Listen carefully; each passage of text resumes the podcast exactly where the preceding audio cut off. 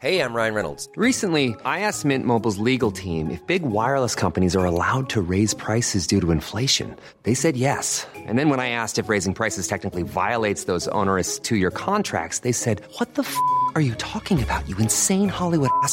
So to recap, we're cutting the price of Mint Unlimited from $30 a month to just $15 a month. Give it a try at mintmobile.com slash switch. $45 upfront for three months plus taxes and fees. Promo rate for new customers for limited time. Unlimited more than 40 gigabytes per month. Slows. Full terms at mintmobile.com. Salut Lio, Salut Max, ça va? Ça va et toi? Ça va, on est à Neuchâtel sur un des 3, 2-3 sites où Edge peut s'entraîner. Ici, il y a un dur indoor juste derrière et je suis donc avec Lionel Grossenmacher, responsable de la préparation physique pour Edge, c'est bien ça? Exactement, ouais. Je crois que tu as pris tes fonctions il y a quelques mois, mais tu as déjà rencontré une dizaine de joueuses euh, de l'agence. Exactement, ouais. J'ai été introduit à l'agence euh, à Roland Garros l'année dernière. Ouais. Depuis, j'ai commencé à intervenir de plus en plus. Et puis euh, là, maintenant, j'ai pris un peu la direction de la préparation physique. Tout ce qui est conseil et coaching, euh, plan d'entraînement, euh, testing et tout ça. Trop bien. Et là, on a la chance d'avoir une joueuse, une américaine, Sophia Sewing, Exactement, que tu découvres avec son coach. exactement. Donc oui, une dizaine de joueuses qui sont déjà passées à peu près. Et Sophia, ben voilà, c'est le premier jour, elle vient d'arriver. On- Elle joue maintenant, on va apprendre à la découvrir un petit peu. Très bien. Tu m'emmènes? C'est parti. Allez, feu. Et com- comment tu fais pour. euh, parce que là, c'est la première fois que tu la vois jouer. C'est la première fois, la toute première fois là. oui. Comment tu fais pour prendre ta place progressivement dans le projet, sachant que voilà, elle, trava- elle, euh, elle est avec son coach euh, et que tu découvres un peu sa manière de fonctionner quoi? Ouais.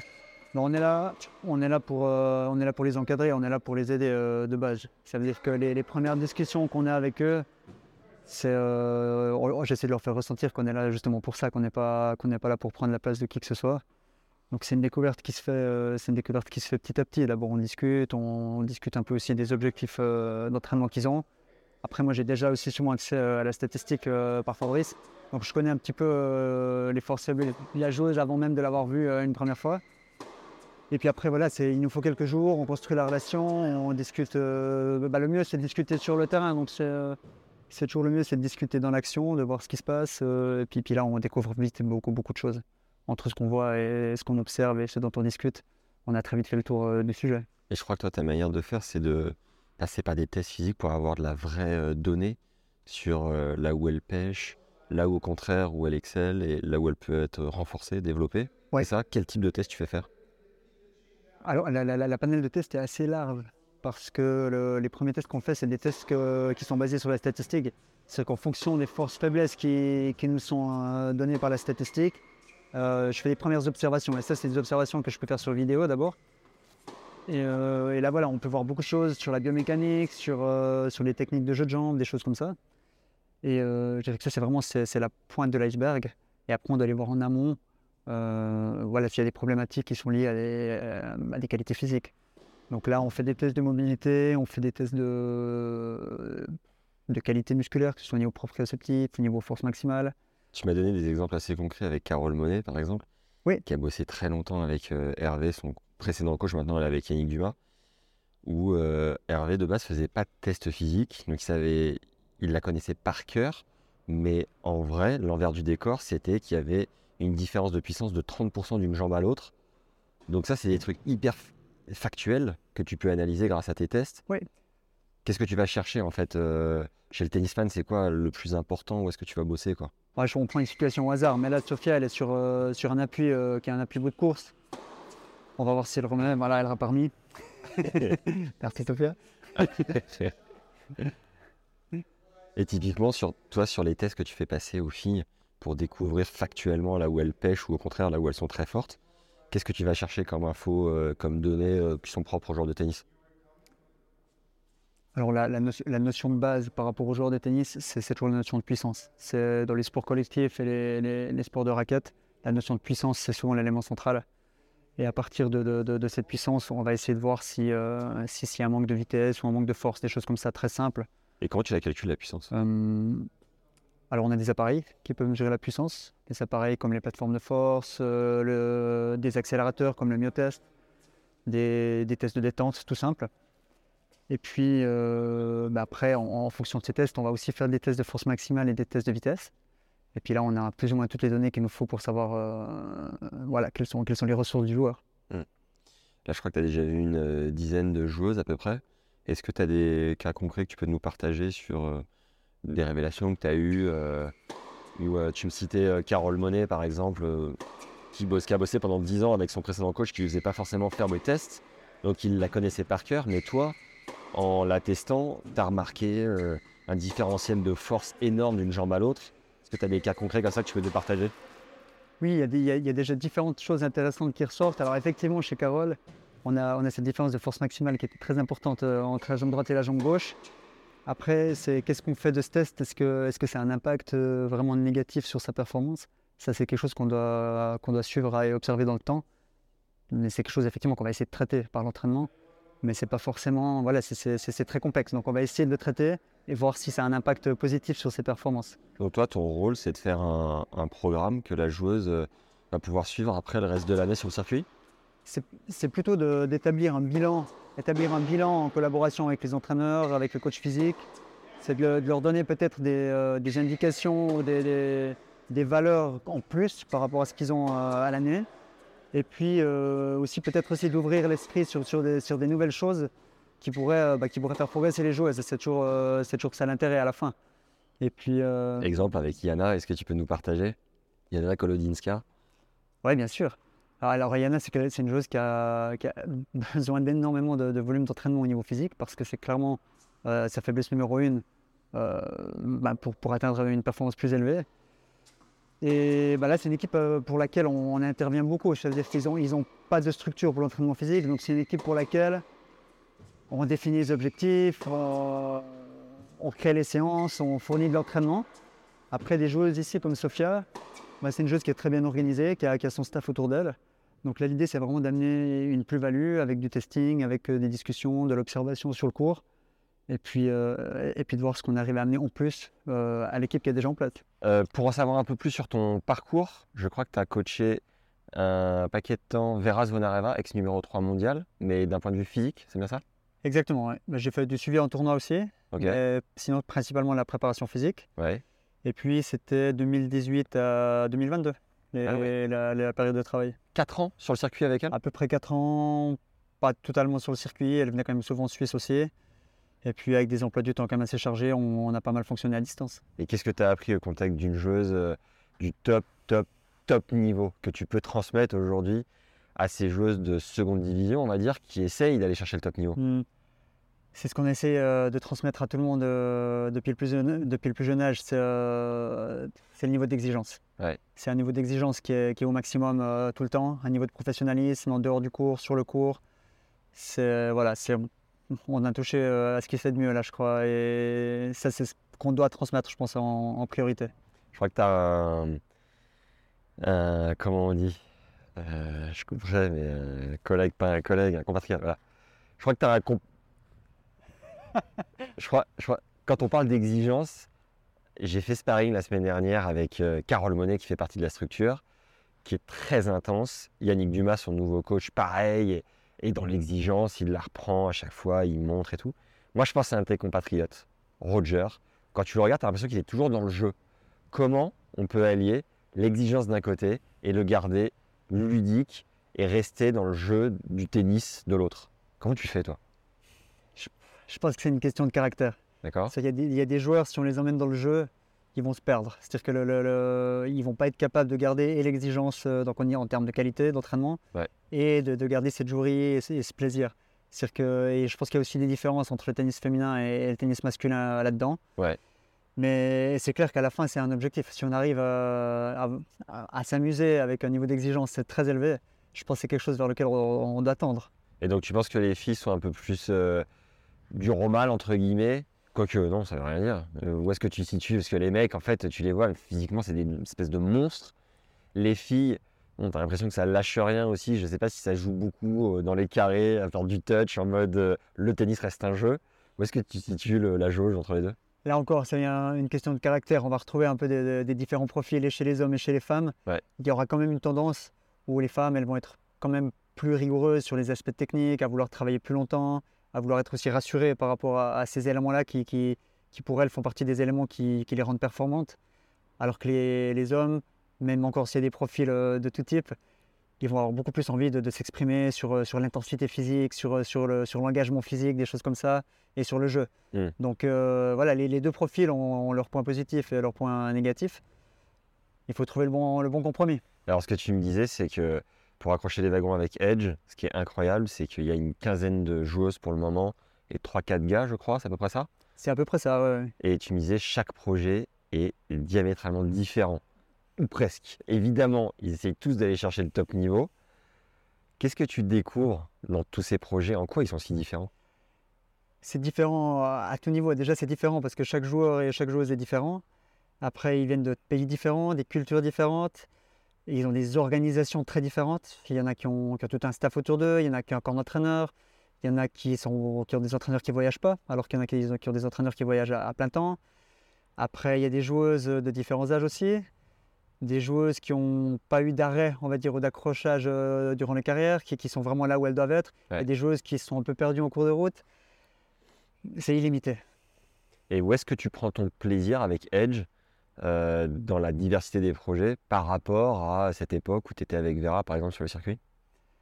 Ouais, c'est un rôle qui est complètement différent, dans le sens où on n'est pas responsable euh, individuellement de, de chaque projet. C'est qu'on n'a pas la pression du coach, la pression euh, immédiate de résultat. Ouais. On, est, on est plus là avec une, une certaine distance, peut-être des yeux aussi un petit peu plus frais et moins su- sujet à l'émotion. Ouais.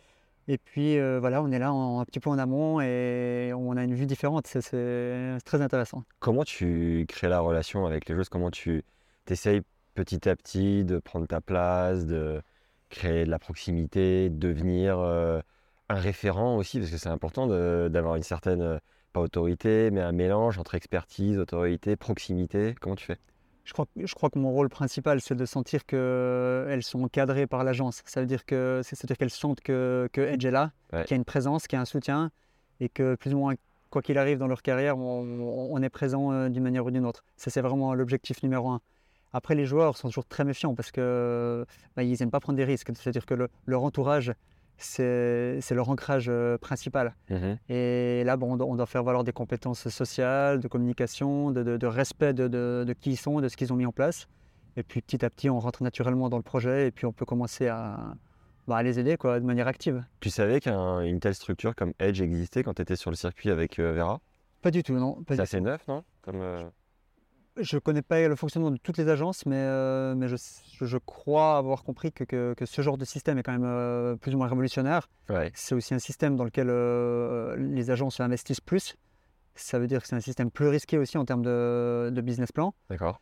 Maintenant, je suis content que ça existe parce que c'est un système vraiment qui, qui- qui donne la chance aux joueurs, aux joueuses de, de se développer dans un environnement sain. Ouais. Aussi, c'est, donc, il y a du soutien financier, il y a du soutien moral aussi, et il y a de la prestation avec la statistique, avec le, le conseiller coaching. Préparateur et- mental, prépara- par- préparateur mental qui va rentrer aussi euh, très prochainement dans la structure. un agent. Un agent, donc euh, de- voilà, il y a de l'aide à tout niveau, au niveau sponsoring, au niveau matériel, au niveau des wildcards, au niveau euh, sportif. Donc c'est, je pense que c'est quand même un, un fonctionnement assez nouveau. Et pourquoi tu dis révolutionnaire? En quoi c'est révolutionnaire? Et nouveau?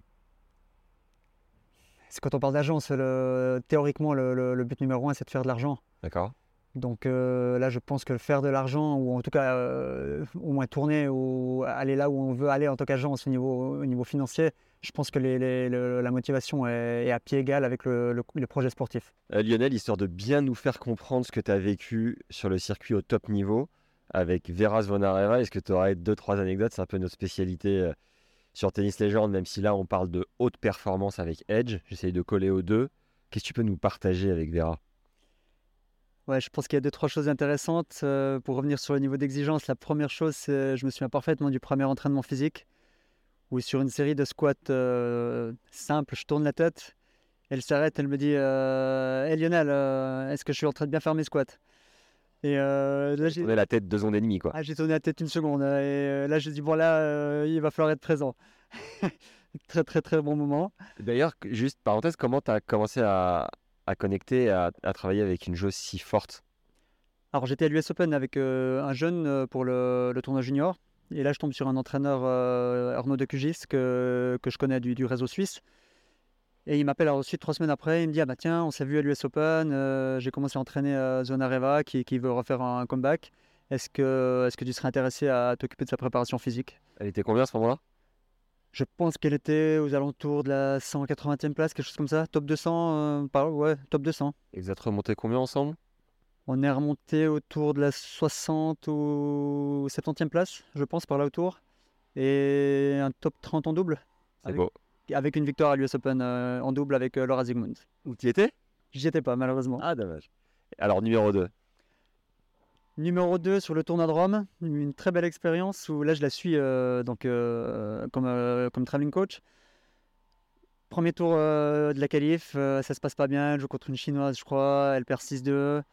Elle se retourne vers moi, elle me dit je vais tout balancer, euh, c'est tout de la merde, je vais tout frapper fort. Et là il y a deux jeux où elle fait 8 fautes directes, elle envoie que des avions. Là je me dis bon, euh, comme avec les juniors, je vais prendre mon sac, je vais, je vais y aller, je vais rentrer à la maison. T'as fait ça beaucoup avec les juniors? Tu t'es barré en tournoi Pas beaucoup, mais ça m'est ça arrivé. ouais, ça m'est arrivé au Brésil, euh, en Turquie, ça m'est arrivé. ouais, quand, euh, pas de rentrer à la maison, mais ça m'est arrivé de quitter le cours, bien sûr. ouais. Moi, à l'hôtel, quoi. Une Gilles Servara, quoi. Ah, ah, ou derrière le buisson pour, euh, pour bien montrer qu'on n'est plus là. Et, et Marche le coup de l'électrochoc?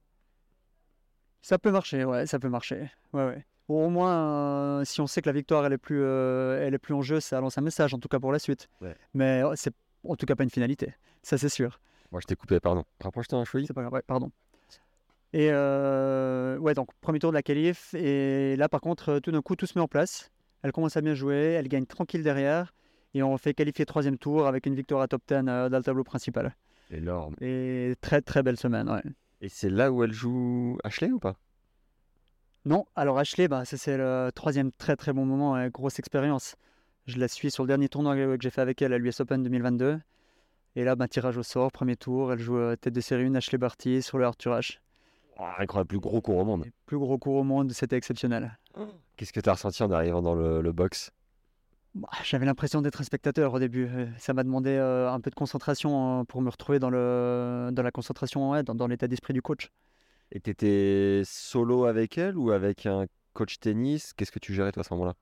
Non, là j'étais solo, euh, je gérais ce que je pouvais gérer au maximum. Bon, sa préparation physique, sa préparation. Et puis les aspects un petit peu organisationnels, le tennis quand même. On avait préparé le match aussi avec l'aide de Fabrice. Ah. Et puis euh, bon, je- on, on a fait le maximum. Dans le On a eu une balle de 7. Ah, c'est propre. Et dans le vestiaire, juste avant de rentrer sur le cours, comment, comment vous étiez? C'est quoi les images? Je dirais dans l'heure qui précède le match, plus grand chose. On, on discute plutôt avant. Elle est ultra professionnelle dans l'heure qui, qui précède le match. Elle fait son échauffement, elle est dans sa bulle. Je crois que si on a des choses à se dire avec quelqu'un comme elle, il faut se les dire avant. C'est euh, une à deux heures avant le match, euh, c'est, c'est- elle est déjà dans son job. com- c'est, la championne qui parle après. et comment tu prépares le match contre Ashley Barty? C'est quoi le plan de jeu? Ouh, le plan de jeu, bah, c'est, de, bah, de réussir à contrer ses forces d'abord. Donc c'est réussir à gérer son service, à gérer son coup droit. Et ensuite à mettre son jeu en place euh, le mieux possible. C'est, c'est pas facile, c'est pas simple. D'ailleurs, on a eu des bonnes opportunités. Là, on est arrivé sur des balles de 7. Mais euh, elle sauve les balles de 7 avec euh, un service gagnant. Elle, euh, sauve une balle de, de- une balle de break sur un coup droit gagnant. Donc c'est pas simple, mais le plan de jeu était clair en tout cas. Score final? 6-2, 7-6, je crois. Ouais, pas dégueu non plus. Et tu es dans un projet assez engageant aussi, puisque tu suis un jeune depuis qu'il a 6 ans, et aujourd'hui il est aux portes du top 300, non, c'est pas ça? Je le suis depuis qu'il a 6 ans. On a fait Damien Wenger. Ouais. On a fait les grands chelem juniors ensemble. Donc il est arrivé 20 top 25 en junior. Là, il est top 400. Et puis, euh, ouais, bah, on fait le chemin. On a fait le chemin depuis qu'il est tout petit. Et on aimerait quand même euh, aller encore un petit bout. Énorme. Comment tu répartis ton temps aujourd'hui entre euh, Edge, ces 15 filles, ces quelques mecs qui arrivent, euh, Vera qui te demande des semaines à droite à gauche, Wenger qui est toujours dans le giron? Comment fais-tu, Lionel? Ah, là, il faut fixer un peu des priorités actuellement. Donc, euh, bah, Edge, c'est une grosse priorité dans le sens où euh, il y, a- quand même un volume de travail et énormément de choses à mettre en place. Donc, c'est un, un mandat qui est, vraiment ultra intéressant et challengeant.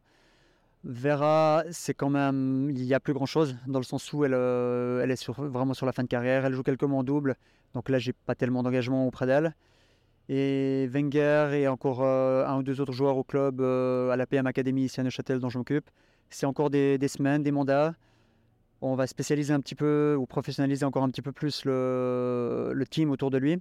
Je vais pouvoir mettre plus d'énergie sur la préparation physique, donc euh, faire ce job-là encore mieux qu'avant et de manière compatible aussi avec le travail chez Edge. Ouais. Et puis on va essayer de lui mettre plus de suivi aussi avec, avec mon collègue Pablo Minutella sur, sur l'entraînement tennis. C'est ton académie? Non, c'est l'académie euh, Pablo Minutella. Euh, bon, voilà, personne avec qui je travaille ici à Neuchâtel depuis une bonne quinzaine d'années. Et euh, voilà, on va travailler maintenant euh, vraiment euh, ensemble euh, sur le projet Damien Wenger. Euh, Fabrice Sbarro, euh, qui t'a fait rentrer, je crois, hein, dans, le- dans la structure, le statisticien. Euh, comment est-ce que tu bosses avec sa stat? Alors avec Damien Wenger, je bosse avec sa stat depuis, euh, depuis le début. Quand il était encore dans sa cave euh, à vouloir euh, à montrer au monde qu'il était euh, compétent et qu'il avait un outil de dingue. Alors, juste pour avoir du contexte, euh, Fabrice a mis 12 ans avant de- d'exploser, on va dire, sur le circuit. Et il avait statsé plus d'un million de points. Enfin, c'est un mec qui est obsédé par la stat. On a fait plus de 30 heures de contenu sur Tennis Legend. Donc, si vous ne le connaissez pas, allez chercher. Mais voilà, aujourd'hui, il a donc quasiment 20 profils avec Edge, euh, 10 ou 12 joueurs dans le top 100. Enfin, le, gars est en place. Mais toi, du coup, dans ta préparation physique, dans ton approche physique, comment est-ce que tu te sers de la stat? On se sert de la stat d'abord pour. euh, bah, d'abord, c'est une, analyse euh, d'abord euh, technico-tactique où bah, on détecte les points forts, les points faibles, les zones d'efficacité ou les zones qui manquent d'efficacité. C'est un point de départ pour une analyse euh, spécifique au niveau, au niveau de la préparation physique. C'est-à-dire qu'on va tout le temps essayer de déterminer euh, pourquoi, par exemple, un coup droit long de la ligne est déficient. Est-ce que c'est stratégique? Est-ce que c'est un problème d'attention? Est-ce que c'est émotionnel? Est-ce que c'est technique? Ou est-ce qu'il y a peut-être justement une, cause physique qui fait que cette situation de jeu euh, n'est pas la meilleure? Une fois qu'on a fait, qu'on a déterminé ça, bah, après on va creuser un petit peu plus loin et on regarde, euh, on regarde s'il y a quelque chose à faire euh, par l'entraînement physique. D'accord. J'avais une autre question. Je sais plus. Décompression. tu m'as joué là. Ça joue sur Terre. Euh, tchic, tchac. Ah oui, oui, oui, voilà, voilà. On revient un petit coup, Ouais. euh, pas trop loin. Euh, Fab, justement, son rêve, il le dit haut et fort, gagner des grands chelems avec des profils qu'il a envie de monter le plus haut possible et d'optimiser le mieux possible chez Edge. Ton rêve à toi avec Edge, quel est-il? Ah, je crois que ce rêve-là, on, on l'a tous. C'est quand même un, c'est un beau rêve. Et c'est l'idée, l'idée de son rêve, c'est vraiment euh, de gagner un grand chelem avec son équipe. Ça veut dire des gens avec qui il travaille, un projet avec lequel il travaille depuis, euh, bah, depuis la base. Mon rêve, oui, je- c'est un rêve vraiment très ambitieux qui va prendre du temps. Je crois que mon rêve à moi, c'est euh, de pouvoir exploiter un maximum tout ce qu'on peut exploiter en termes de, de- de- de suivi, de compétences, mettre en place quelque chose qui n'a jamais été fait en fait dans le suivi d'une agence. Mm. Ça, c'est plus qu'un rêve, c'est un objectif, c'est un challenge. Mais le rêve, je crois que de gagner un grand chelem, on l'a tous. C'est bon ça. Putain, j'ai envie d'éternuer, c'est un scandale. Ah, j'ai un chat dans la gorge là. Juste C'est pour, euh, euh, j'ai pas de goutte. Ah, je suis.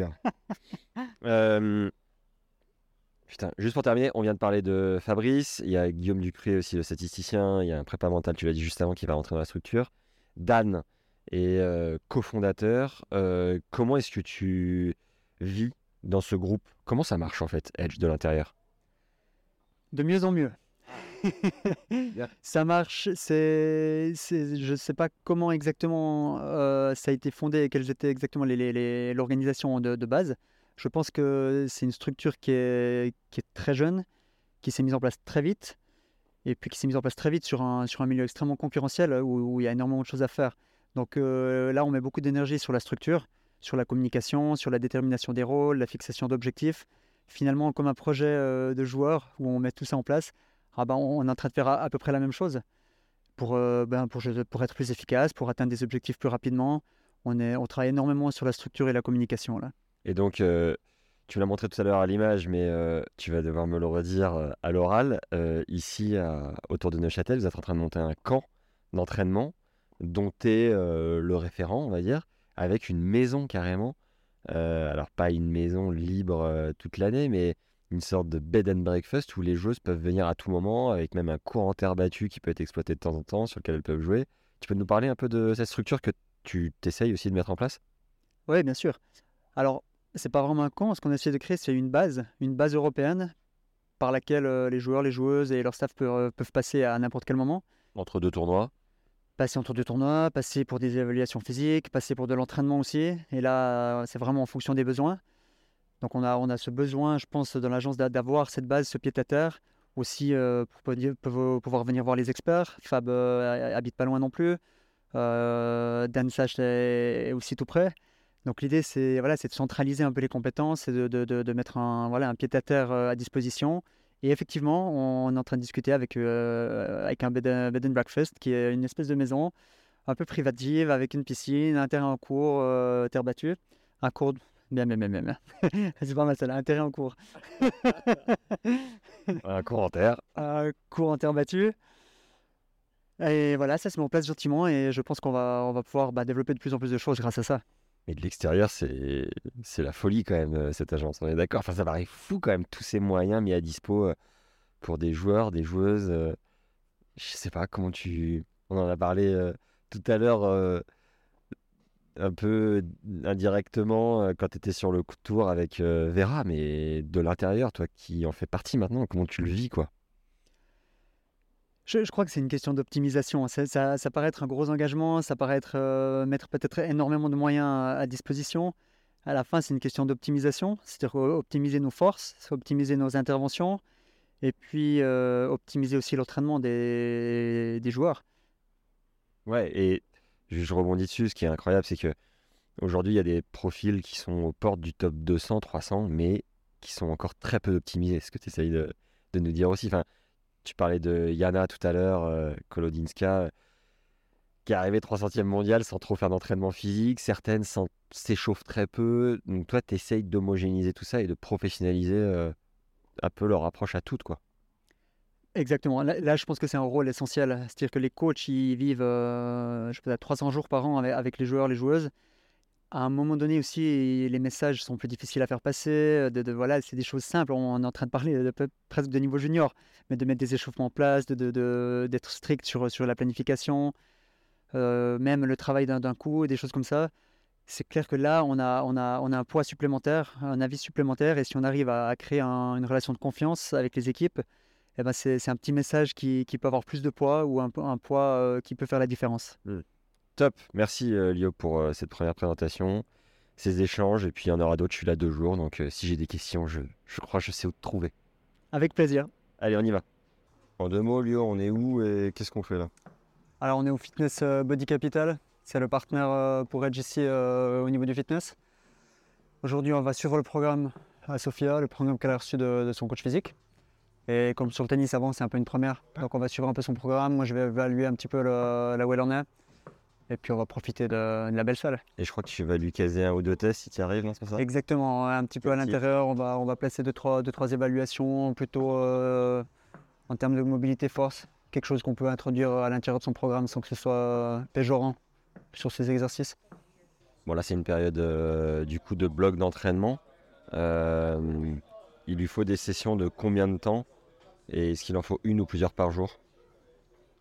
Sur la phase, euh, sur la phase de rappel euh, d'entraînement là? Ouais. Bon, sur la phase de rappel d'entraînement, je pense que si elle a une bonne séance physique par jour, c'est suffisant. De combien de temps? Ça va dépendre des thématiques, entre euh, 60 et 120 minutes. Mais globalement, entre 60 et 90 minutes, je pense qu'on va pouvoir caser toutes les séances. Donc 90, une heure et demie. 90 minutes. Et en période de tournoi, tu recommandes quoi comme entretien? En période de tournoi, c'est de suivre le fil rouge. Non, ça veut dire définir un ou deux objectifs principaux qui sont à développer sur le long terme. Parce qu'on a beaucoup de com- de compétitions, donc euh, on- si on s'entraîne que entre les tournois, finalement, on ne s'entraîne pas beaucoup.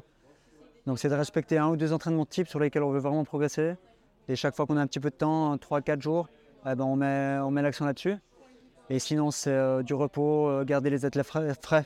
Mm. Donc c'est récupération, repos, un peu de prévention.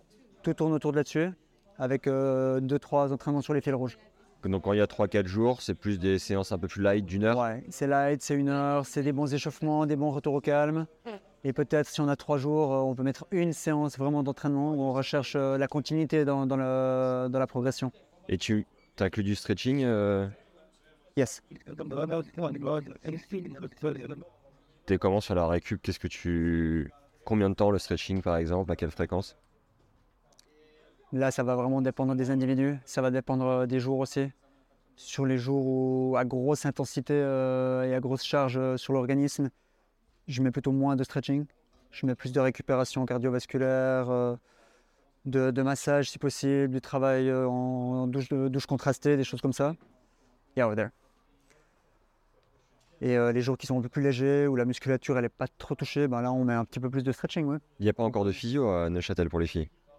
Ici, ici on peut, euh, on peut travailler avec les physios qui sont ici. Dans la salle Parce que qui sont ici dans la salle, ouais, parce que c'est une salle de physiothérapie. Donc euh, on a 4-5 physios qui travaillent ici à plein temps. D'accord. Physio du sport ou kiné, comme on dit en France. Et donc on a accès à ces prestations-là euh, si nécessaire. Qu'est-ce que tu viens tester sur l'exercice en équilibre juste avant le volet, volet? On a testé un petit peu de proprio, de voir, ouais, voir la stabilité cheville, genou, hanche, voir où elle s'est située. On est sur un test ex- extrêmement statique, donc c'est une première information, mais c'est intéressant de voir euh, ce qu'ils arrivent à produire et s'ils ont de la peine à le produire, s'ils arrivent à progresser. Sur le test d'équilibre en bipodal avant, c'était euh, c'était moins bon. Lio, cette première journée avec Sofia et son coach, comment tu les as trouvés? C'était très bien. Ils étaient un petit peu fatigués quand même de- du week-end et du trajet. On est allé tranquille. On a fait une petite séance sur le terrain. On a fait une petite séance ici au fitness sur un programme euh, de son coach physique. C'était, écoute, on a appris à se connaître un peu. On a, on a fait deux, trois exercices à droite, à gauche. Pas grand-chose. C'était assez léger. Mais assez pour déjà se faire une petite idée de, de qui ils sont, de comment ils travaillent. Et puis on a encore quand même quelques jours pour, euh, pour approfondir. Dans le jeu et dans le physique, tu la trouves comment? Elle est appliquée, c'est assez propre. Je pense qu'il y a quand même encore pas mal de, de potentiel à aller chercher, notamment dans le travail musculaire. Stabilité articulaire aussi, hein, dans le gainage, il y a des pistes. Je pense que c'est dans la coordination et dans tout ce qui est cognitif qu'elle est la meilleure. Hum, On va voir un petit peu euh, dans les jours qui viennent hein, si les choses se confirment. Mais il y a des bonnes bases, mais il y a de quoi construire aussi. Elle est 99, donc elle va avoir 24. 24 ans. Est-ce que elle est quand même euh, au-delà de la 450e place? Tu sais combien elle a été au meilleur? Je sais pas, autour, de, autour des 400, je pense. Ouais. Mais je pense pas qu'elle ait. Je pense pas qu'elle soit passée en dessous de la barre des, des 400 WTA. Tu me parlais un peu plus À tôt. confirmer, quoi, ouais. Tu me parlais un peu plus tôt des années cruciales entre 19 et 22 où euh, ça s'était pas forcément, euh, ça n'avait pas forcément pété. Est-ce que tu penses que sur le papier c'est trop tard pour ce genre de joueuse ou que le potentiel peut être encore exploitable En toute objectivité, Lionel? En toute objectivité, ah, c'est comme on parlait déjà ce matin, c'est c'est extrêmement complexe et le mental il joue un gros rôle. Donc euh, elle a quand même beaucoup de choses qui sont en place, que ce soit physiquement, que ce soit techniquement. Donc euh, si ces choses-là, elle- si tout se combine bien, si, elle arrive à créer le puzzle, évidemment, elle a, quand même déjà des armes pour, euh, aller en qualif de Grand Chelem par exemple. Maintenant, pour atteindre ce niveau-là, ou mieux, de manière, on va dire, euh, constante, sur plusieurs années, je pense qu'elle a quand même encore des progrès à faire, y compris au niveau physique. Je pense qu'elle a un bas du corps qui peut être euh, quand même amélioré en termes de stabilité, de puissance. Elle a eu un problème au genou. Est-ce que ce problème au genou va lui permettre euh, de progresser, de pouvoir travailler suffisamment dur pour pouvoir progresser? Ça, c'est des questions auxquelles je ne peux pas répondre maintenant, je la connais à peine. Il y a quand même du travail à faire, elle n'est pas jeune. Donc euh, les, les chances, évidemment, les chances sont moindres. Mm. Mais il y, a- il y a de la place pour, euh, pour grappiller des rangs quand même. Globalement, sur euh, la relation que tu as eue avec eux sur la journée, c'est similaire avec les autres projets, les autres joueuses ainsi que leur coach Ça se passe plus ou moins de la même manière ou pas? C'est, comme on disait, tous les projets sont un peu différents, les relations sont un peu différentes. Je pense que sur le long terme, il y a, il y a une confiance qui va s'installer très facilement. Là, j'ai l'impression qu'ils ont un petit, ils craignent un petit peu qu'on rompe leur, euh, leur processus, leur, leur rythme de travail, le- leurs habitudes. Donc j'y vais vraiment tranquillement. Mm. Et puis euh, de toute façon, c'est pas le but de rompre ça. Le but, c'est de, garder cette stabilité, d'amener des, des- des pièces supplémentaires. Donc euh, je pense que ça va très bien se passer avec eux. Bon, allez, un peu de stretching pour moi et on se retrouve demain. Ouais, Une petite séance de tennis quand même. Allez. cool. Yeah, not bad, not bad. We get, Thank you so much. we get to know. Ok, Liu, est-ce que tu peux nous dire où est-ce qu'on est? Alors on est à Neuchâtel en Suisse, euh, dans un- une petite ville euh, juste à côté. Euh, ce centre sera la maison Edge, ou est en train de devenir la, la maison Edge, dans laquelle on va accueillir euh, tous les joueurs et joueuses. On a l'embarras du choix, mais ici on a le terrain, voilà, c'est facile. On a une piscine en option, on a les chambres que je vais te montrer. Allez, on y va. Donc euh, là, on est au top. Et donc, tu en reçois à quelle fréquence des joueuses ici? On est quand même sur le début du processus. Donc là, pour l'instant, on a quand même, euh, on a quand même reçu déjà une dizaine de joueurs joueuses depuis, euh, depuis le mois de février, je dirais. Ouais. Et puis voilà, l'idée c'est que normalement ça, ce soit, ça devienne une routine un petit peu. Et c'est quoi le. L'idée, c'est entre deux tournois, elles viennent se préparer euh, au fur et à mesure de la saison ou tu as des gros blocs de temps en temps Ça marche comment? Ouais, il y a un petit peu de tout alors, parce que l'idée c'est euh, vraiment de donner un service euh, individualisé. Donc on va avoir des, des joueurs qui auront besoin d'une base pour transiter, on a des joueuses qui auront besoin de recevoir de l'entraînement aussi. Ouais. Donc euh, certaines joueuses ou joueurs qui auront besoin ou qui auront envie d'avoir des, des évaluations physiques que- que- qu'elles n'ont pas chez elles. Donc nous, notre, euh, notre rôle, c'est de, c'est de fournir un petit peu toutes ces différentes choses Ouais. en fonction des, des besoins de chacun. I'm Sandra, and I'm just the professional your small business was looking for. But you didn't hire me because you didn't use LinkedIn jobs. LinkedIn has professionals you can't find anywhere else, including those who aren't actively looking for a new job but might be open to the perfect role, like me. In a given month, over 70% of LinkedIn users don't visit other leading job sites. So if you're not looking on LinkedIn, you'll miss out on great candidates like Sandra. Start hiring professionals like a professional. Post your free job on linkedin.com/people today.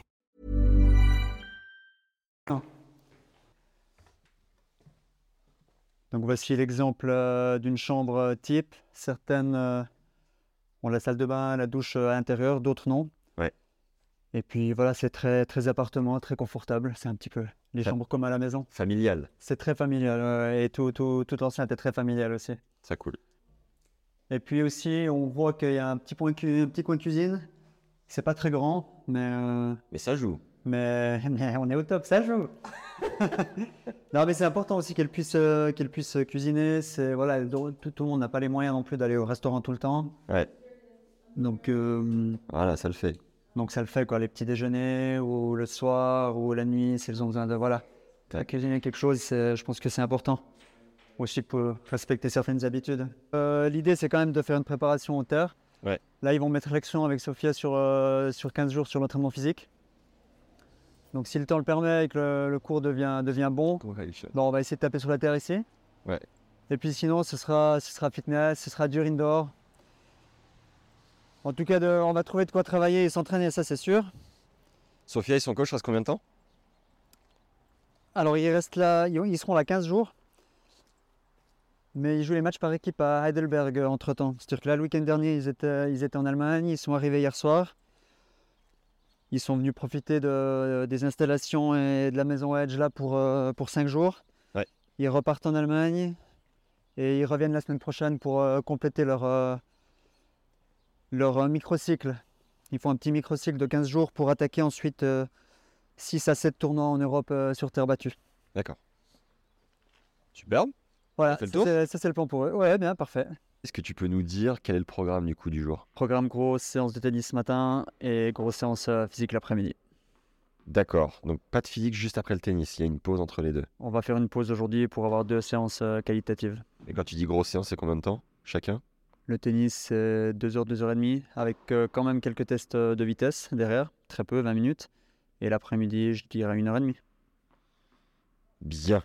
Euh, Où est-ce qu'on enchaîne Euh, Sur le physique, tu vas lui faire quoi en... J'ai vu que tu avais préparé quelques euh, objets. Je connais, je- j'ignore l'existence. Peut-être tu nous les présenteras cet après-midi, mais déjà tu peux nous en dire un mot? Je peux vous en dire un mot, ouais, c'est des cellules photoélectriques. Donc c'est ce qui s'utilise pour euh, les mesures de vitesse. Ouais. On va faire quelques tests de vitesse euh, en ligne droite, en changement de direction et en, euh, et en agilité. D'accord. Et donc quoi, tu as des capteurs dessus qui te permettent de prendre quoi précisément? Ouais, ah ils prennent tout, ils prennent en compte euh, le départ, l'arrivée. On peut entre le départ et l'arrivée, on peut créer euh, le test qu'on veut. Et bon, c'est précis, c'est euh, aux millisecondes. C'est Edge, c'est la performance. c'est ça. Alors, dans ton cahier, je dirais que tu es en train de planquer, tu as un paquet de notes avec des, des fiches de joueuses qui sont passées entre tes mains. Est-ce que tu peux nous dire d'un point de vue physique, comme ça c'est ta spécialité, en 3-4 mots, ce que tu penses des joueuses, de leur profil peut-être, physique? On va commencer avec Sofia qui est juste derrière, qui s'échauffe au service. Alors Sofia, c'est encore euh, tout frais, c'est le, le- le deuxième jour où je la vois. On peut déjà voir qu'il y a des, un peu des instabilités au niveau des membres inférieurs, donc ça c'est déjà une piste de travail. Maintenant on va, on va essayer de faire quelques tests pour, euh, pour être un petit peu plus sûr de, de- de ce qu'il y a vraiment au fond. Entre ce qu'on voit et ensuite ce qu'on mesure, il y a parfois des différences. Je dirais que la, la piste de travail numéro une, ce sera ça, ce sera renforcer euh, les membres inférieurs en stabilité et peut-être aussi en force maximale. Et tu me disais qu'elle était un profil plus aérienne que terrienne. Tu peux nous expliquer à quoi ça correspond? Oui, c'est des profils moteurs qui sont plus ou moins forts selon les joueurs. Elle, elle a un profil assez fort sur le côté aérien, c'est-à-dire que c'est une joueuse qui, bah, qui danse. Si ça, ça parle un peu à tout le monde, ça c'est une joueuse qui danse sur le terrain un petit peu. Plus sur la pointe des pieds. Exactement, plus sur l'avant des pieds, plutôt euh, un peu suspendu comme ça. euh, Quelqu'un qui n'est pas très proche du sol. Ça donne, euh, ça donne des bonnes qualités pliométriques, ça donne des bonnes qualités de démarrage. Parfois, ça peut péjorer un petit peu les équilibres ou la stabilité. Voilà, il y a un petit peu les bénéfices et les désavantages des profils. Et du coup, quand tu es sur la pointe, faut bosser quoi en prio? Parce que tu disais que son jeu de jambes était top, qu'elle volait, que c'était hyper délicat, tout ça, mais qu'est-ce qui reste à bosser du coup si euh, c'est pas le, top du top? Alors, c'est un avantage en général sur les démarrages. C'est tout ce qui est petit jeu de jambes, tout ce qui est euh, décalage, euh, on va dire déplacement dans la profondeur du cours. Après, quand il s'agit de- d'agrandir le jeu de jambes, d'aller sur du moyen ou du grand jeu de jambes, là, il y a des notions de puissance aussi qui rentrent en, ligne de compte. Et ça, c'est quelque chose qu'on a encore mesuré, qu'on va mesurer aujourd'hui d'ailleurs euh, cet après-midi au fitness. C'est de savoir, est-ce qu'elle a la puissance aussi, est-ce qu'elle a les qualités elasто-musculaires pour, pour produire aussi des déplacements rapides sur des plus grandes distances. Ok. Alors en deux mots, pareil, euh, que puis-tu nous dire? Alors montre-moi tes, tes fiches parce que les noms qui sont passés entre tes mains, je ne suis pas sûr. Qu'aimerais-tu savoir? Bah, le profil physique en 10 secondes de euh, Macha, d'ailleurs son nom de famille, tu peux nous le redire? Timofeva.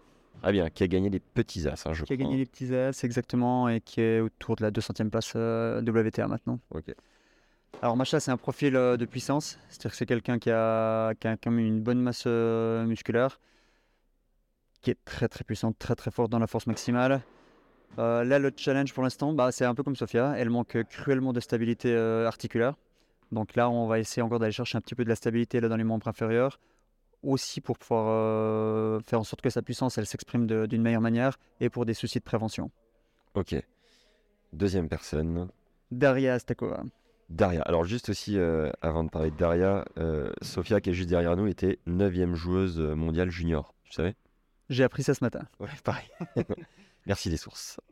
Euh, D'ailleurs, je ferai une petite interview avec elle en complément. Et, euh, et la spécificité de Sofia, c'est qu'elle fait ses études en parallèle. Et en fait, comme elle est de Miami et qu'elle était 9e junior, elle avait forcément un énorme potentiel. L'université de Miami lui a dit à 18 ans, viens faire un semestre dans l'université. Si tu joues ne serait-ce qu'un semestre pour nous, on te donne une bourse à vie. Mm. Donc, euh, elle fait ses études gratuitement. Euh, ça lui prend du temps, puisqu'elle a bientôt 24. Euh, mais en tout cas, c'est un- une opportunité de dingue, quoi. C'est incroyable. Ouais, c'est quelque chose euh, qui se fait maintenant régulièrement au collège. Il suffit de participer à un semestre et ensuite, euh, alors pour les bourses, je sais pas, mais en tout cas ensuite ils ont accès plus ou moins quand ils veulent euh, aux études. C'est-à-dire qu'ils peuvent revenir, ils peuvent faire leur semestre, partir sur le circuit, Ouais. revenir trois ans après et ils ont toujours accès euh, à leur bourse. Ouais, ce qu'elle me disait, c'est qu'elle faisait ses classes en ligne uniquement et principalement l'été, euh, en en prenant un petit peu moins. Normalement, tu en prends 4-5, elle, elle en prend 2-3 pour Mhm. pouvoir gérer. Voilà. Donc, Daria Stakova, son, son profil, elle est combien à peu près et d'où vient-elle? Alors Daria est russe et elle est, je pense, aux, alentours de la 180e place WTA. Ouais. Le profil, alors là, on est déjà sur une athlète qui est quand même proche des performances qu'on peut espérer avoir dans le top 100. C'est une athlète très complète. Euh, là, on est vraiment sur le traitement des blessures avec elle, sur la continuité, sur, euh, on va dire, sur, euh, on, on polit la machine. Donc c'est vraiment, elle a, elle a beaucoup de petits soucis à droite à gauche. Donc c'est pas tellement un problème de, de performance, c'est plus un, un souci de- de- de santé. Ça veut dire que naturellement, elle est plus douée ou elle a tout simplement beaucoup plus bossé était beaucoup plus pro que les autres? Je pense que c'est un petit peu des deux. C'est-à-dire qu'elle a un gabarit euh, assez type pour, euh, pour le tennis féminin. Elle a aussi bien travaillé. C'est une joueuse qui n'a pas eu trop de, trop de trous dans son entraînement euh, avec les années. Et puis, bon, elle est très professionnelle. Ça veut dire que aussi les blessures là, si, si elles se produisent ou les petits pépins s'ils se produisent, c'est parce qu'il y a aussi euh, parfois simplement des faiblesses naturelles. Et s'il y a des athlètes euh, de qui on, pour qui on doit faire plus attention, euh, mettre plus l'accent sur la prévention plutôt que sur la performance. Son âge, tu l'as? Euh, 20 ans cette année, Son potentiel? Top 100, clairement, Hmm, minimum. Bien mieux que top 100 ou entre 50 et 100 Non, entre 50 et 100, je pense qu'on peut, euh, on peut l'affirmer. ouais. Et la joueuse précédente, euh, Timo Ferrar Pour moi, c'est pareil. C'est un profil très différent. Euh, au- aussi dans les capacités physiques, dans, dans le mindset, très différent aussi. Euh, dans la manière de s'exprimer sur le cours aussi. Tout est très très différent. Mais j'aime aussi beaucoup. Je pense que les deux ont un gros potentiel. Quatrième joueuse? Euh, Yana Kolodinska Yana Kolodinska, la Biélorusse. hein. Exactement, ouais. Donc c'est le même âge. Je crois que les trois filles ont le même âge. Donc c'est une, une vingtaine d'années. Un peu redescendue au classement, elle doit être 350, non? Alors elle n'est pas redescendue, elle fait, elle fait que monter, mais elle est autour, euh, voilà, entre 300 et 350 actuellement. Et là, alors euh, elle, c'est quelqu'un qui a eu des trous dans son entraînement physique, donc il n'y a pas eu vraiment un entraînement physique permanent, euh, je dirais entre 15 et 20 ans. À cause de quoi? Des problèmes d'infrastructure, de, de- de staff et des choses comme ça. Après, si, comme Daria, tu disais, la personne est pro et en veut fondamentalement, euh, elle le fait d'elle-même, non? Évidemment, je pense qu'il y a des prises de conscience. euh, je ne connais pas parfaitement l'historique encore euh, non plus de, chaque joueuse. C'est clair que si Yana avait voulu travailler dur, euh, seule, elle aurait pu le faire. Là, je pense qu'actuellement, il y a une prise de conscience et un besoin fort de progresser physiquement qui se fait ressentir pour pouvoir aller chercher le haut niveau. Et elle travaille là-dessus. Donc Yana, euh, potentiel, enfin déjà euh, profil physique, aérienne, terrienne, euh, longue à la détente. Non, alors c'est- une joueuse très différente parce qu'elle est plus grande. Donc c'est une joueuse qui va, qui pouvoir jouer sur des, rallyes beaucoup plus courts avec une gros, de grosses performances au service. Par contre, c'est quelqu'un qui est faible physiquement. Et là, tout le travail qu'on fait actuellement, c'est sur l'intensité du jeu de jambes, parce que c'est une joueuse qui n'est pas intense, et sur euh, la capacité à créer de la tension musculaire dans le corps. Qu'est-ce donc La capacité à mettre de la tension dans le corps, euh, à trouver, de, de- à trouver euh, ce qu'on appelle du déclenchement. C'est quelqu'un qui joue uniquement dans l'élan. Donc c'est quelqu'un qui a besoin de temps pour ses frappes, qui a besoin de temps pour se préparer, qui a besoin de temps pour frapper. Et c'est un temps qu'elle a malheureusement plus à disposition euh, quand le jeu s'accélère. Ouais. Et on, on doit travailler là-dessus. Et du déclenchement, c'est quoi? Déclenchement de la frappe, préparation de la préparation de la frappe, déclenchement de la frappe, c'est tout ce qu'on appelle aussi la vitesse d'action. C'est euh, bah là comme, comme tout est un petit peu mou et un peu, euh, un peu lymphatique comme ça, et ben là on doit créer de la tension, on doit créer de l'explosivité. Tout faire plus tôt, quoi. Tout déclencher plus tôt, peut-être, non? Tout faire plus vite et aussi avec un maintien corporel euh, plus élevé. C'est les, les- les deux éléments. C'est le maintien corporel et c'est la vitesse d'action aussi. Sacré programme. Euh, cinquième joueuse, Carole Monet. Carole Monet, oui, qui est venue- peut-être, Pardon, euh, potentiel de Yana. potentiel de Yana, bon, assurément un, un qualif de Grand Chelem, c'est sûr. Et je pense qu'avec un bon travail, de, de- de trava- un bon travail de, de progression sur le service, donc un projet sur le long terme de développement du service, on peut espérer aller un petit peu plus haut aussi quand même. Parce qu'elle sert euh, assez bien et c'est une arme qui n'est pas encore assez exploitée, tu penses? C'est déjà l'arme qui lui fait gagner euh, majoritairement ses matchs, mais c'est une arme qu'elle peut développer encore, euh, je pense, de manière plus ou moins illimitée. Carole Monet. Carole Monet, encore un profil très différent, plutôt terrienne du coup, euh, aussi extrêmement professionnelle, qui a travaillé de manière euh, assez particulière au niveau du physique, c'est-à-dire qu'elle ne travaillait pas forcément avec des phases. C'est quelqu'un qui a travaillé de manière constante dans le temps et qui s'est construit un physique très très fort euh, avec cette manière de faire. Très bien. Potentiel max? Max, on ne sait jamais, mais en tout cas, c'est une joueuse qui a le potentiel pour rentrer dans les, dans les 100 meilleures joueuses du monde assez vite. Là, on y croit. Euh, on a fait le tour ou j'ai oublié de te poser une ou deux questions? Non, je crois qu'on a fait le tour. Ouais, tu nous représenteras euh, sur le cours du coup les, les machines de guerre et euh, les spécificités du coup des, des résultats des tests de, de Sofia. Parfait, on fait ça. Merci Lio. Lio, est-ce que tu peux me redire les trois tests que tu viens de faire à Sofia dans l'ordre? À quoi ils servent précisément toi dans ton analyse? Alors, on a essayé d'avoir une analyse complète de la vitesse. Le premier test, c'est un 10 mètres arrêté. C'est un test qui est utilisé dans la plupart des sports collectifs. Un des tests qui est utilisé dans la plupart des sports collectifs. Et on mesure euh, la vitesse de démarrage et euh, le début de l'accélération.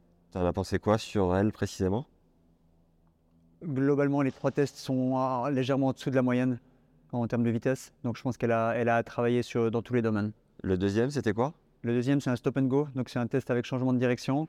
C'est un des deux tests utilisés par la Fédération française de tennis. C'est intéressant parce qu'ils ont beaucoup de data. Donc on peut vraiment euh, se faire une idée bien précise de la performance. Et je dirais, euh, des trois tests, c'était peut-être le, le moins bon test, avec beaucoup de difficultés euh, au- au niveau des changements de direction. Et le troisième servait à quoi? Le troisième, c'est un test d'agilité qui est plus euh, une évaluation de la capacité de l'athlète à, à varier entre les petits pas et les grands pas. D'accord. Donc vous, chez à la Fédé Suisse, chez Suisse Tennis, vous piquez les tests de la Fédé française. Pas du tout. Moi, je pique le test de la Fédération française. Swiss Tennis a ses propres protocoles, des tests qui sont quasiment similaires avec leurs propres euh, data. Ils sont simplement, ils demandent un peu plus de matériel, ils sont plus difficilement mis en place. Euh, donc, par souci pratique, j'utilise la Fédération française de tennis. Et tu prends des, hum, des exercices ou des tests comme ça un peu de, des quatre coins du monde? Bon, tout ce qui est intéressant, tout ce qui, tout ce qui peut être justifié, justifiable, qui, qui a du sens, qui peut être interprété, bah, je vais le prendre euh, absolument. ouais. For sure. Ok, merci. Hi, my name is Sophia Sewing. I'm from Miami, Florida, and I'm currently ranked 477 in WTA rankings. Thank you, Sophia. Okay, so we just spent two days two days here in uh, Neuchâtel, Switzerland, because Edge has facilities for you to train in terms of uh, physical training and tennis also. Yeah. Could you tell us what you've done and what you thought about it? Uh, well, for the last two days, I've been doing my fitness here in this lovely gym. I've been training indoors facility because it's been raining, which is great. There's outdoor clay, indoor hard. Uh, so I've been training quite a bit with my coach, uh, with Lionel as well, doing fitness and yeah, just getting ready for my tournaments this summer. You already have a physical trainer, so how is it to discover how Lionel works and try to mix both of them? Yes. Uh, I think I'm really always very open to new ideas and to new people. So I really appreciate all the help that he's giving me. He's also doing my plan with me and implementing new things that he thinks are good for me as well, which I really appreciate. And yeah, it's been awesome. What did you think about the test that he did with you? Uh, today was a little harder for sure, a speed test, uh, but it's really good. It gives you a lot of information about kind of where you are and everything, uh, how strength in the legs, how fast you are, where you can improve. So I, I liked it a lot. And how are you physically generally? Like, is it a strength for you, or is it something that you know you need to work on? How do you, uh, how do Rate you? myself? Yeah, that's it. Uh, I think as a base, I'm always pretty good. I think you can always improve. You're never going to be perfect in fitness level. Always can be improvement. I think for me, it's mainly kind of movement on court and how to position myself, you know, a little faster on court and also strengthening in my legs always is good. But yeah, I think it's been it's good. Yeah, because you had quite a long injury on your knee. Yes, uh, in 2017, 2018, I was out for a year with my knee injury. So I'm kind of always doing prevention things and just trying to strengthen my right leg as much as possible to prevent anything else from happening. So you were number nine junior when you were young. Yes. Uh, I mean younger. Younger. um, how things are going? I guess you were expecting to be maybe higher, faster. How do you handle that, and how is it going for you? Yeah.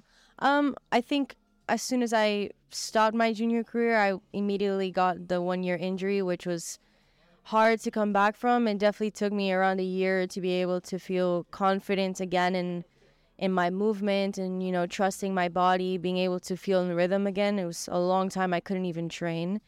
And then finally when i did covid kind of hit. So again it was kind of a setback. So it's been kind of difficult with factors but it's something it's not i'm not the only person who's had to overcome covid for everybody and everybody has been injured. So i think it's a personal journey for everybody. And you know as you get older you mature more. You and i enjoy it more now than i did before. And I honestly i just like to enjoy what i'm doing. And i think i've been progressing quite a bit lately and i'm really happy with it. So yeah. Nice. Do you give yourself a certain time to kind of explode or reach higher ranking, or how do you? Uh, what's your perspective mentally? Um, I like to set, I would say, small goals in terms to get to bigger ones. I think if you just flat out say, yeah, I want to be top 50 by the end of the year, but okay, how do you get there? What is the steps you have to take? So I, I like to focus on smaller things and then you wake up one day and you realize, oh, wow, I've actually, you know, accomplished quite a bit in the past. I think my main focus for me is always to try to stay healthy and injury free and just every time I get on court, try to improve. Uh, I don't think I'm such a person to focus on results, results, results. I think it's kind of what you do on court and what you do on a daily basis that you improve in the long run, and then your all the results come with that. Do you have a time limit, or you just go with the flow? I mean, I would like to be in a certain place by the end of this year. I've been working a lot with my coach this year, and we I think we both have similar goals um, both in in uh, singles and doubles as well. I have pretty big goals, and I'm hopefully I think by the end of the year I'll be in a much better place. Uh, one um, cool thing, I mean, different from the tour, is that you're still studying. Oh, And you're a senior. You're about to graduate in one year. Can you tell us more about that? What, why that choice, and how do you deal with the the tour? Um, well, I've been online schooled since I was 10. My parents took me out of school really young so I could focus on tennis and travel and, you know, train many more hours. So I think I'm pretty accustomed to the online studying life, which is good. I mean, I think if you just get into it at a, at a later age, it's maybe more difficult. But my mom is also a teacher, so yeah. So for me, it, What, what is she teaching? well, now she she's promoted, but before she was a middle school teacher for many years. Um, so when I was homeschooled, obviously I had my mom to help me, so it was great. Um, but I think it's really important to have other things besides tennis because when it gets too much, I mean, for me, it's like you really never know what could happen. You could be in a car accident tomorrow, and then you don't have a degree. What are you gonna do? So I enjoy studying a lot. I want my degree, maybe my master's. We'll see. Um, but it's def- it teaches you responsibility also on tour. It, it- you know, I don't just train and then I get to go back and just watch Netflix for five hours. Like I have to study, but it's good. It keeps your brain active all the time. Right, and that was good opportunity because you told me that University of Miami. Yes, I was in University of Miami. Yeah, they gave you scholarship after attending a semester. Yeah, when I finished juniors, so it was a good experience for me, and it kind of gave me a taste of like real life for a little. I got to go to school, which I hadn't done since I was ten, so it was cool. Uh, but yeah, and I'm just continuing my studying and be done soon. Even though your mother wants you to to do a masters, but we'll see. Okay, you'll see. Um, okay, last two things. Um, how will you implement the age facilities in your season? How do you? What, is your vision about that? Um, well, I think it's great that Edge has so many bases in Europe, really. So I plan to be here pretty much the majority of the summer and play a ton of tournaments. So I hope that, you know, three, four tournaments I play, I can have a week to come here and train and, you know, kind of regroup and recharge and just it will help me maintain a kind of a home outside of home, you know, while I'm away for so long. So uh, it's been great. It's awesome. Are you also using the statistics of Fabrice, or is something that you are not so into? Uh, no, it's not something I'm not into. I ha- haven't really spoken too much about it, but it's definitely something that I'm interested in for sure. I think any little thing can help for sure. So yeah, it's great.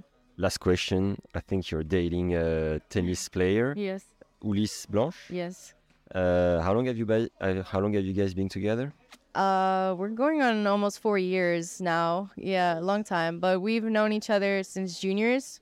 I met him when I was 15. Okay. So yeah, I've we've known each other for a while, but dating, yeah, almost four years. And how do you do being all the time? I mean, most of the time Yeah. away from each other. How do Yeah. you do that? Um, I mean, we're both. I don't think you could do it with somebody who's not maybe an athlete or who's not in tennis, especially because tennis is a very demanding and unique sport. But considering that we both play and we both know the lifestyle, it's of course it's difficult, but we both make a lot of effort to see each other all the time and play tournaments close to each other. And honestly, I think I love it. I mean, we both get to explore the world, travel all the time, and you know, we're never that far apart or that long without seeing each other. So we make it work. Are you trying to select the tournaments close to each other? Yes, especially him. He tries a lot. He loves to play in the States, and I live in Miami. Yeah. So he comes a lot, and then he'll come to my house, we'll see each other always. Or I go to tournaments with him. He comes sometimes with me, and we make it work. What's his ranking right now? I couldn't tell you right now. I think it's three something, but he was like 220, 210. So yeah, he's doing really well. Nice. His brother uh, is part of the Dali of the But he has two Edge team. brothers. Ah, okay. Two brothers. Darwin as well is doing really well. But yeah, Dali's also my Edge family. So it's awesome. It's keep it close to home. Nice. Thanks for taking time. Thanks for the content for the last two days, and uh, wish you the best. Take care. Bye. Thank you. Hi, Greg. Nice to meet you. Hi, nice to meet you too. Can you please tell me, tell us uh, who you are and where you come from? Okay, I came from Hungary. I was a pro player back in the day, and uh, after when I quit playing as a pro player, I became right away a coach with tour players. And over the 16, 18 years, I've been working with professional players, female and male players, juniors as well. And I'm doing since uh, many, many years. I'm traveling a lot, so this is my daily job with pro players. So now you're with Sofia Sewing. Uh, how did you guys connect?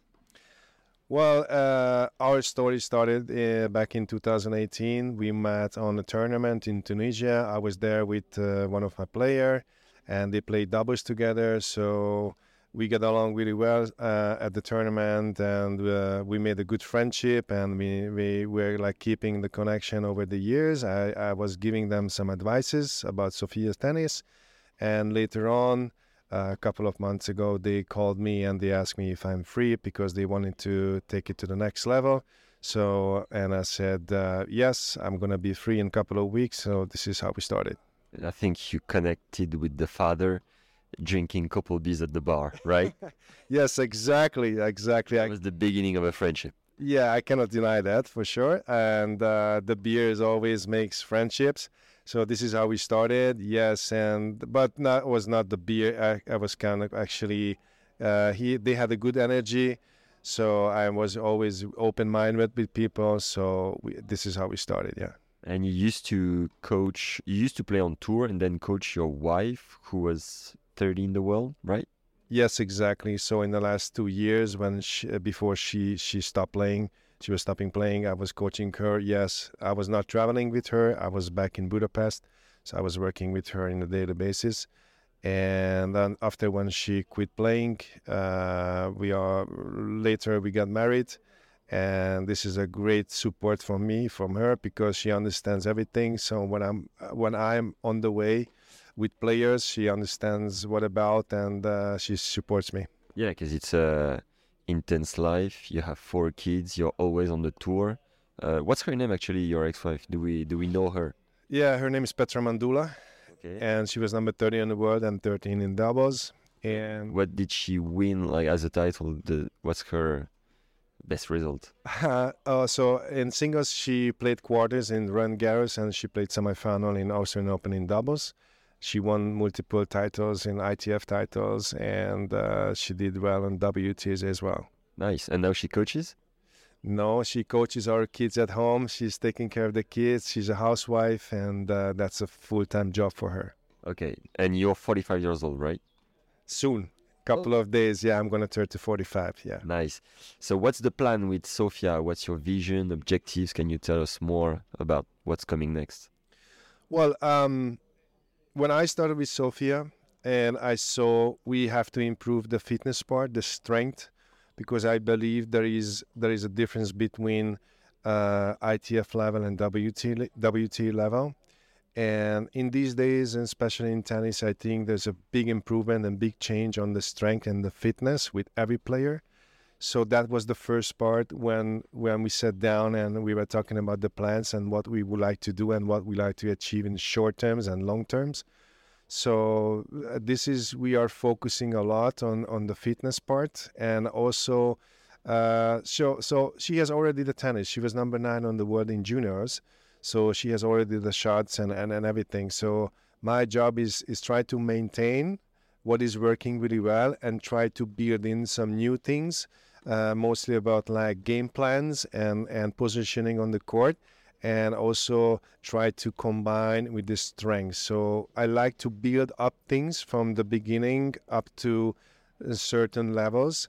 So I think right now uh, we are reaching the first level what we want to reach and in the last couple of months the results are showing we are on the right way so the next level is to try to play uh, a smaller WTA tournaments and higher level ITF tournaments 60ks and 80ks and try to catch up with those players uh, ranked around 200 300 in the world try to make semifinals and finals or winning some ITF titles she's 24 soon, I think, and 477 in the world.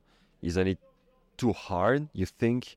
Because uh, we know that uh, the years between 19 and 22 are very, very important. She used to be number nine junior in the world. What's your vision in terms of uh, ranking, age, objectives?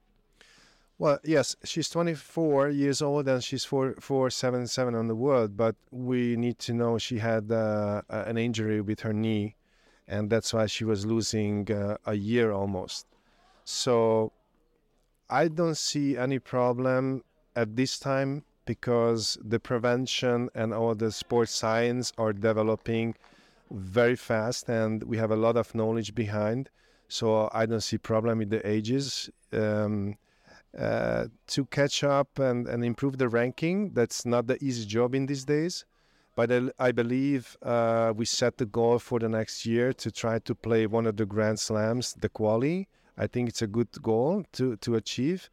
And uh, I see her um, beating those 200 girls in the world. And this is can give us like more confidence and help us to achieve a higher level of, of fitness and strength and you never know in tennis and that's this is what i like with girls because um, when you're working hard with a girl and once they get the feeling they get the confidence they can improve the ranking really really short period of time and um, had another question obviously that i forgot in the meantime ah yeah her maximum potential what do you think it is even though you're gonna say there's no roof What's your intuition?